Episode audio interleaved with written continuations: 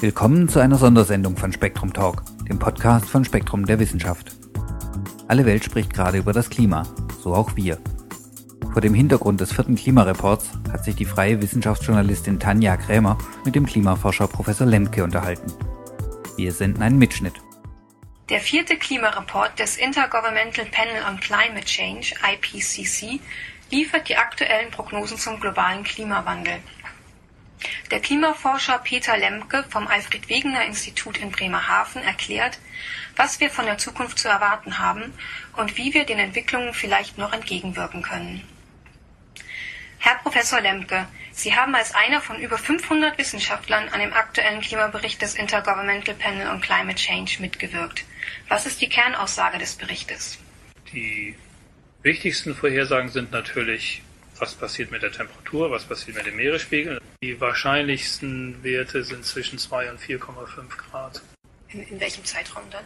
Bis 2100, also für die nächsten 100 Jahre. Also es ist ja nicht nur so, dass diese mittlere Erwärmung uns wehtut. Mhm. Wenn es hier in Bremerhaven 2 Grad wärmer wird, da brauchen wir weniger Heizkosten. Und der Sommer ist vielleicht ein bisschen attraktiver, nicht? Und äh, eigentlich ist das ja, sieht das ja nicht so schlimm aus. Das, was aber eintreten wird, das ist mit diesem mittleren Wert, werden natürlich auch alle Extreme sich verändern. Das heißt, Hitzewellen wie 2003 werden häufiger auftreten und Überschwemmungen wie bei der Oder oder beim Elbehochwasser, die werden auch häufiger auftreten. Nicht? Und das ist das, was uns schaden wird. Nicht? Mhm. Hinzu kommt natürlich, dass der Meeresspiegel steigen wird, steigen wird auch wenn der langsam steigt.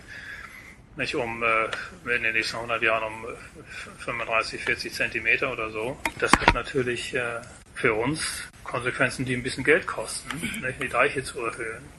Andere Länder, wie in Bangladesch, die können das Land nicht eindeichen. Das ist unmöglich. Ist das Land denn so tief dort? Es ist so tief und es ist ein, ein, ein Delta, das Tausende, das hat riesige, riesige äh, Küstenlängen, nicht? weil das, das lauter Inseln und, und, und Flussarme sind. Und äh, deswegen ist das, ist das nicht einzudeichen. Man muss auch sich vorstellen, dass man kann auch nicht überall die Deiche erhöhen, weil die Deiche ja eine Last für den Untergrund darstellen und in manchen Bereichen ist der Untergrund nicht fest genug, dass die Deiche beliebig erhöht werden können. Die Deiche äh, sinken dann im Untergrund ein. Nicht? Und also beliebig höher machen kann man die Deiche auch nicht.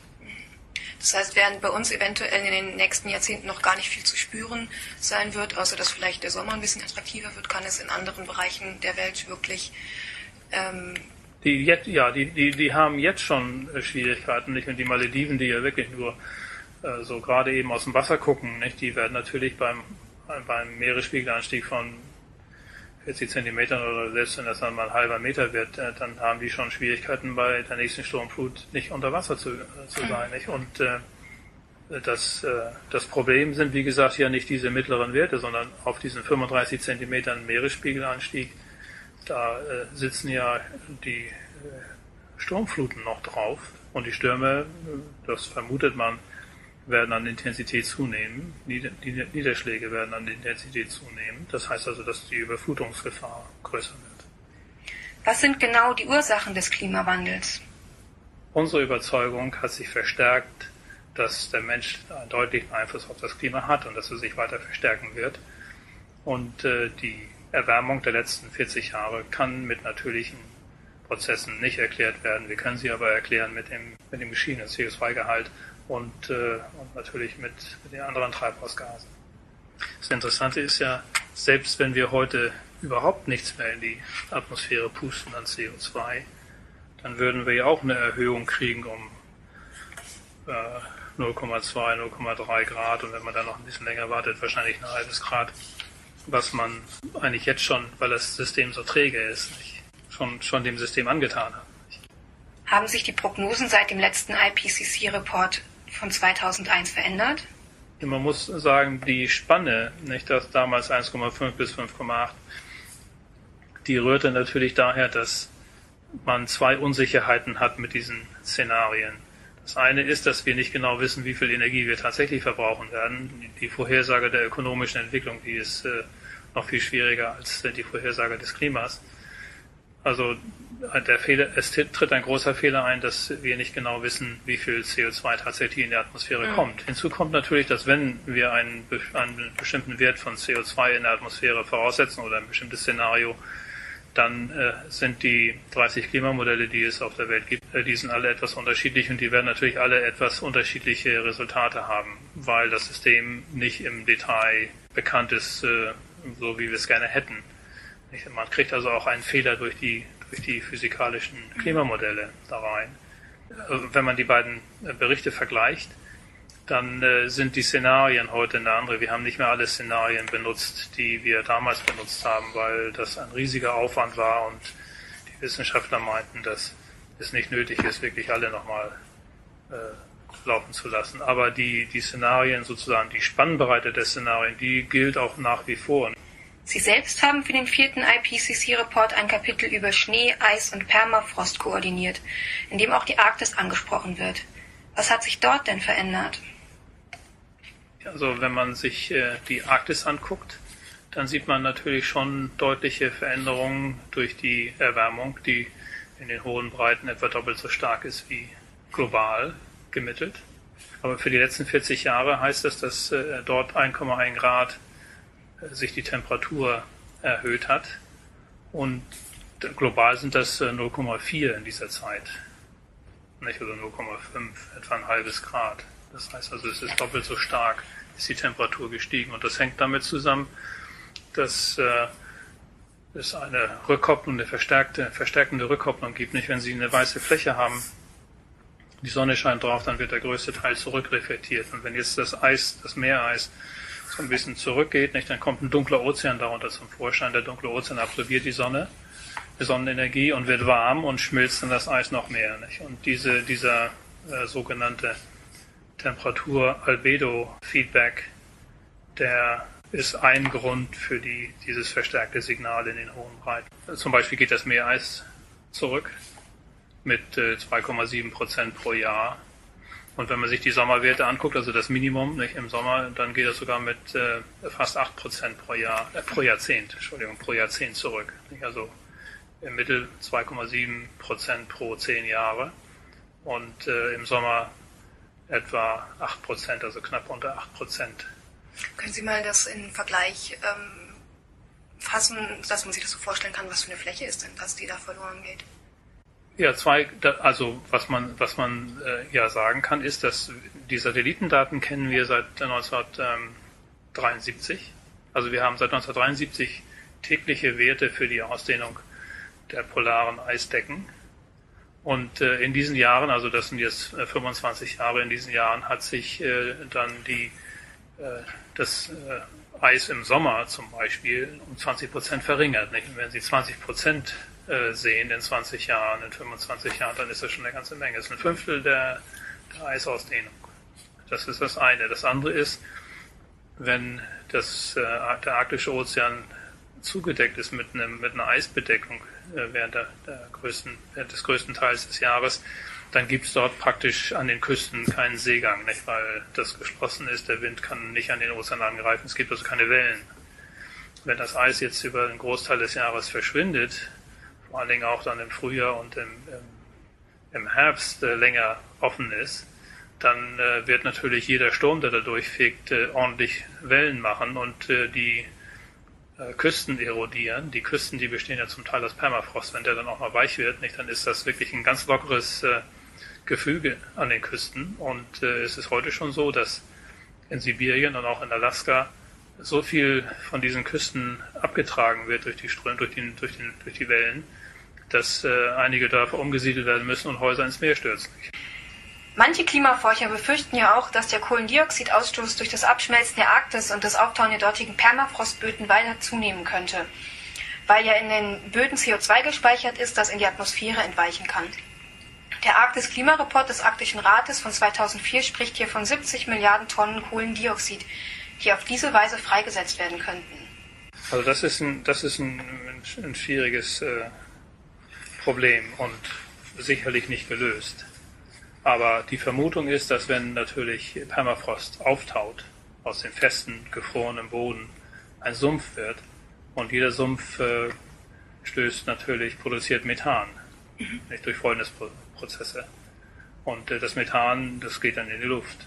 Methan ist äh, ein viel stärkeres Treibhausgas als CO2, ein Faktor 20 stärker. Es, ist in der es hat eine hohe Zuwachsrate zurzeit. Nicht?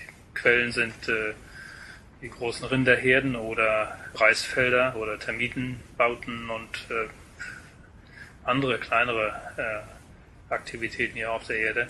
Aber der Anteil an Methan ist natürlich noch relativ gering, eine Größenordnung kleiner als, äh, oder zwei Größenordnung kleiner als CO2. Aber die, äh, die Zuwachsrate ist natürlich stark. Und äh, deswegen wird vermutlich mit dem auftauenden Permafrost der Gehalt an Treibhausgasen zunehmen. Hinzu kommt, dass natürlich mit dem Permafrost auch sozusagen noch die, die gefrorenen Methanschichten, die als, als Gashydrate unter dem, oder unter dem Meeresboden in, in, in vielen Bereichen des Ozeans liegen, dass die auch auftauen könnten und dann langsam nach oben durch, durch das immer wärmere Wasser durch das wärmere Wasser instabil werden und dann langsam ausgasen. Sind die Folgen der Klimaerwärmung beim Südpol ähnlich gravierend?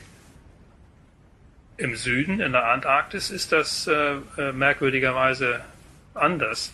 Außer an der Spitze der Halbinsel, die ja sehr weit nach Norden reicht, äh, ist äh, die Erwärmung dort noch nicht zu spüren. Und hm, die Meereisausdehnung nimmt sogar leicht zu, nicht, insgesamt gesehen. Gründe dafür äh, kennen wir nicht genau. Nicht? Das äh, interessiert uns natürlich gewaltig, warum das so ist.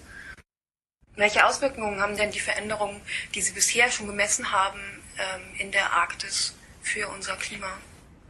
Ozeanströmungen und äh, auch die Windsysteme werden ja durch den Temperaturgegensatz von Tropen und Polargebieten gesteuert. Mhm. Und wenn dieser Gegensatz äh, sich verringert, dann wird sich auch in den Windsystemen was ändern und auch in den Ozeanströmungen. Was man weiß, ist, ist wenn der, der Nord-Süd-Temperatur Unterschied kleiner wird, dass auch die Stärke der Westwindzirkulation, der mittleren Westwindzirkulation in unseren Breiten schwächer wird. Wenn die Polargebiete wärmer werden, dann werden, wird auch weniger Tiefenwasser gebildet, weil äh, Polargebiete kühlen ja das Wasser ab. Und wenn Meereis entsteht, dann wird auch Salz, das im Meerwasser ist, äh, zum Teil ausgestoßen, sodass das äh, salzige und kalte Wasser, das ist schwerer, nicht das sinkt nach unten. Und dann gibt es so eine Umweltbewegung, dass im Norden Wasser nach unten sinkt und dann durch viele Prozesse Richtung Äquator treibt und dann dort oder irgendwo im Weltozean wieder auf, nach oben kommt und dann sich solch eine, eine geschlossene Zirkulation an, anbindet, nicht die auch natürlich oben an der Oberfläche von den Windsystemen gesteuert wird. Und diese Umweltbewegung, die könnte sich abschwächen. Das würde auch heißen, dass, dass äh, sicherlich das System der Golfstromausläufer sich ändern würde. Das, was dieser Film The Day After Tomorrow zeigt, die Abkühlung der Nordhemisphäre, weil der Golfstrom schwächer wird, das ist natürlich Unfug. Denn der Grund dafür, dass der Golfstrom sich abschwächen könnte, liegt ja daran, dass es erstmal sehr warm wird und Grönland äh, einen Großteil der Eismasse verlieren muss durch Schmelzen. Das heißt also, wenn der Golfstrom tatsächlich und seine Ausläufer tatsächlich etwas schwächer werden würden, dann wäre es dann anstatt 4 Grad vielleicht nur 3 Grad wärmer. Nicht? Denn die, die Szenarien sagen ja, dass es in 100 Jahren etwa 2 bis 4 Grad wärmer werden könnte. Und äh, je nachdem, wie viel CO2 wir tatsächlich in die Atmosphäre eintragen, wenn dann der Golfstrom sozusagen zu einer kleinen Abkühlung führen würde, dann würde dann die Erwärmung nicht so stark ausfallen. Aber das heißt nicht, dass es kälter wird, als es heute der Fall ist. Wie sehen Ihre Prognosen für die Arktis aus, wenn sich an den aktuellen Ursachen nichts ändert? Die meisten Klimaszenarien sagen voraus, dass in der zweiten Hälfte des nächsten, dieses Jahrhunderts, dass das Meereis im Sommer fast vollständig verschwunden ist. Das heißt, wir haben über einen langen Zeitraum freies Wasser Arktis und damit auch, was äh, die Schifffahrt natürlich begrüßt, ist, dass sie einen kürzeren Weg nach Japan hat. Also man kann dann äh, einen riesigen, um den riesigen Umweg um äh, durch den Suezkanal oder für die großen Schiffe oben um, um Kap, das Kap der guten Hoffnung sich natürlich sparen und einfach über, den, über den arktischen Ozean fahren. Wir werden jetzt einfach im Sommer eine längere Zeit lang offenes Wasser haben in der Arktis. Das heißt natürlich auch zu, zunächst erst einmal, dass die Eisschollen freier beweglich sind und wenn der Wind richtig steht, dass sie auch dann diese Engpässe, die ja, wenn man nach Japan fahren will, dann durchaus zuschieben können. Nicht? Also ohne Eisbrecher kommt man jetzt noch nicht aus. Aber es ist nur eine Frage der Zeit, dass auch diese engen Durchgänge nicht mehr mit Eis äh, zugeschoben werden in 20 Jahren oder so, sodass man dann tatsächlich über einige Monate lang nach Japan fahren kann, über Nordpol und damit die Strecke sich deutlich verkürzt hat. Was würde das denn für die Lebewesen bedeuten, die in der Arktis leben? Ja, für die, das, wenn denen für die, das Eis unter den Füßen wegschmilzt. Ja, für den, für den Eisbären ist das natürlich schon eine Katastrophe. Aber äh, man muss natürlich sehen, dass die Natur immer irgendwelche Klimaschwankungen erzeugt hat. Natürlich nicht so schnell, wie wir es jetzt machen. Das Ökosystem äh, wird sich anpassen. Der Eisbär wird äh, natürlich sein Refugium verkleinern, er wird an Zahl abnehmen. Und dann kommen andere Arten nicht von Süden nach Norden. Nicht? Fische werden sicherlich sich weiter nach Norden wagen, wo, die, wo das Wasser auch wärmer geworden ist, wo Nahrungsquellen da sind und, äh, und äh, das äh, Ökosystem wird schon wieder besetzt werden. Nicht nur das spezielle Ökosystem, das mit dem Meereis verbunden wird, das wird sich deutlich verringern nicht? und wird deutlich Schaden nehmen. Wo besteht akuter Handlungsbedarf? Also eigentlich ist ja die Ursache ist, ist, ist ja relativ einfach. Nicht? Wir haben in 250 Jahren den CO2-Gehalt der Atmosphäre so stark verändert, wie es eine Eiszeit oder eine Warmzeit gemacht hat. Nicht? Wenn man sich den CO2-Gehalt der Atmosphäre für die letzten 800.000 Jahre sich anguckt, dann ist es während der Eiszeit immer bei 180 äh, ppm gewesen und während der Warmzeit bei 280. Wir haben inzwischen 100 draufgetan. Wir sind bei 380. Das heißt also, die Amplitude, die eine Eiszeit oder eine Warmzeit auf dieses System auf der Erde äh, induziert hat, das haben wir oben schon aufgetan. Und, und, innerhalb von 250 Jahren. Der mhm. dauert 100.000 Jahre insgesamt. Während äh, wir das in, in 250 Jahren geschafft haben. Es ist äh, ganz offensichtlich, dass wir die Verdopplung des CO2-Gehaltes, also bei 400, 550 irgendwo landen werden in der zweiten Hälfte dieses Jahrhunderts. Nicht? Und ich, hab, ich glaube nicht, dass wir das verringern können deutlich verringern kann. Und das ist eigentlich die Aufgabe nicht. Wir müssen verhindern, dass äh, zu viel CO2 und andere Treibhausgase in die Atmosphäre gelangen. Das heißt also, wir müssen einfach mehr tun, um alternative Energieformen zu nutzen. Was sollte man konkret tun? Ja, ich glaube, wir müssen viel effektiver werden. Das ist, also, man kann natürlich viel sparen. Das Sparen, das schafft einem schon ein bisschen Luft. Und dafür wird auch zu wenig getan. Und wir müssen aber auch neue Energieformen haben. Nicht? Denn wir wollen ja nicht das ganze Land mit Windmühlen zumachen. Nicht? Und wir wollen natürlich auch verhindern, dass wir, dass wir irgendwo eine, eine Katastrophe mit den äh, Atommeilern heraufbeschwören. Nicht? Und das ist natürlich äh, eine Energieform, die kein CO2 ausstößt, aber natürlich äh, radioaktives Material hinterlässt, das uns natürlich auch Sorgen bereitet. Wie, wie verwahren wir es, dass unsere Nachkommen nicht darunter leiden? Und äh, deswegen muss man sich wirklich was anderes noch überlegen. Und ich glaube, diese Suche nach neuen Energieformen und Techniken überhaupt, äh, die könnte verstärkt werden. Natürlich kann man Erdwärme nutzen äh, und äh, vielleicht Solarenergie einfach effektiver nutzen. Mhm. Nicht? Aber selbst wenn man die ganze Sahara auslegt, nicht, das hat natürlich auch einen Effekt auf, äh, auf, das, äh, auf die Umwelt dort unten. Nicht? Und äh, die Frage ist nicht, was passiert damit. Das ist also nicht so trivial, nicht das CO2 einzufangen und zu bunkern, das ist ja auch eine Möglichkeit, nicht, dass man das CO2 irgendwo in die Erde wieder gleich darunter schickt, wo das Erdgas oder das Erdöl herkommt. Das ist natürlich vordergründig auch eine, eine, eine wenigstens eine temporäre Lösung. Nicht nur, wie sicher sind die Lager dort? Wie kann man sie abdichten, nicht ohne, dass es dort trotzdem nach oben sickert? Wie bewerten Sie aktuelle Maßnahmen wie etwa den Emissionshandel? Der ist sicherlich ein Schritt, nicht? aber er ist natürlich auf Dauer unbefriedigend weil äh, es nur dazu führt, dass Nationen, die reich sind, sich irgendwie dann doch eine, eine Lösung für ihre Probleme beschaffen können. Es ist auch nicht so, dass, äh, dass damit das Problem gelöst wird. Nicht? Wir müssen tatsächlich den Ausstoß verringern, weltweit, und zwar alle zusammen.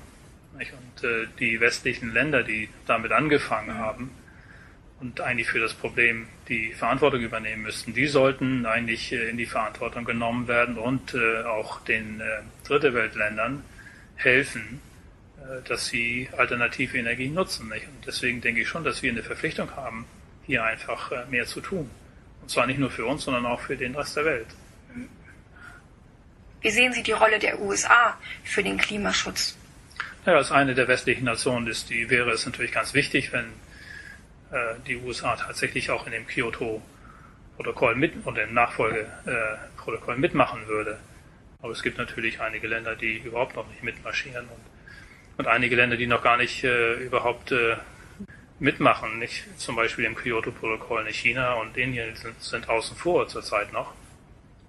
Das muss sich unbedingt ändern, weil China wird äh, 2010 vermutlich äh, die Amerikaner überholen im CO2-Ausstoß und, äh, und dann ganz schnell nach vorne marschieren und uneinholbar sein, wenn wir die nicht mit einbinden. Nicht? Und äh, das gleiche gilt für Indien, äh, das wird ein paar Jahre länger dauern, aber das gleiche gilt für Indien. Nicht? Und dieses Menschenpotenzial, das natürlich auch Anspruch hat auf äh, Energie, nicht? das äh, wird natürlich ein Problem werden, nicht? wenn wir uns nicht wirklich andere alternative Energien aussuchen.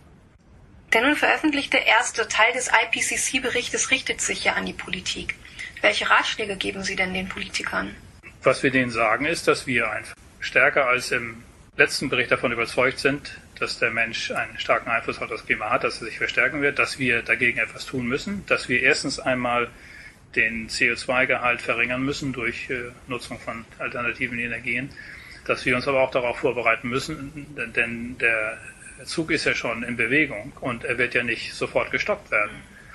Dass wir uns auch darauf einrichten müssen, dass wir mit dem Klima, dass wir, dass wir mit dem Klimawandel leben müssen, äh, in gewisser Weise und dass wir darauf äh, uns vorbereiten müssen, dass der Meeresanspiegel steig, Meeresspiegel äh, steigt, dass äh, die Extreme zunehmen werden, dass die Hitzeperioden zunehmen werden, dass die Überschwemmungen und die Niederschläge zunehmen werden und äh, dass wir dagegen etwas auch unternehmen müssen. Nicht? Und wir müssen natürlich auch die Deiche erhöhen. Nicht? Diese Schutzmaßnahmen, nicht?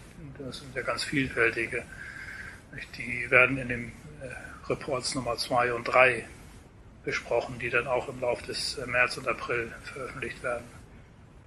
Glauben Sie, dass die Spannweiten der Prognosen bei der Vermittlung des Klimawandels ein Handicap darstellen? In unserer Gesellschaft keinen Bereich, in dem bessere Vorhersagen gemacht werden als mit Klimamodellen. Die Politiker entscheiden jeden Tag oder jede Woche aufgrund von irgendwelchen Steuerschätzungen, die schon nach 14 Tagen falsch sind, oder an irgendwelchen ökonomischen Vorhersagen, die auch nicht lange Bestand haben. Sie entscheiden heute schon in vielen Bereichen auf, auf, auf einer Basis von viel schwächeren äh, Vorhersagen. Und äh, dass sie uns vorwerfen, dass wir das nicht genau wissen, das ist einfach, äh, einfach falsch. Das Problem ist nur, dass man, wenn man jetzt was entscheiden sollte, tatsächlich eingreifen müsste. Und davor schrecken sie einfach zurück. Und dann sagen sie, es äh, kostet zu viel Geld. Das ist einfach nicht wahr. Nicht? Wir haben in Europa gezeigt, dass wir mit Alternativenergien und mit umweltfreundlichen äh, Produkten durchaus viel Geld verdienen können. Nicht? Und äh, das ist, äh, das muss einfach verstärkt werden. Nicht? Natürlich äh, glaube ich, dass in Europa wir schon den richtigen Weg einschlagen, vielleicht nicht schnell genug äh, marschieren, vorwärts marschieren. Herr Professor Lemke, ich danke Ihnen für das Gespräch.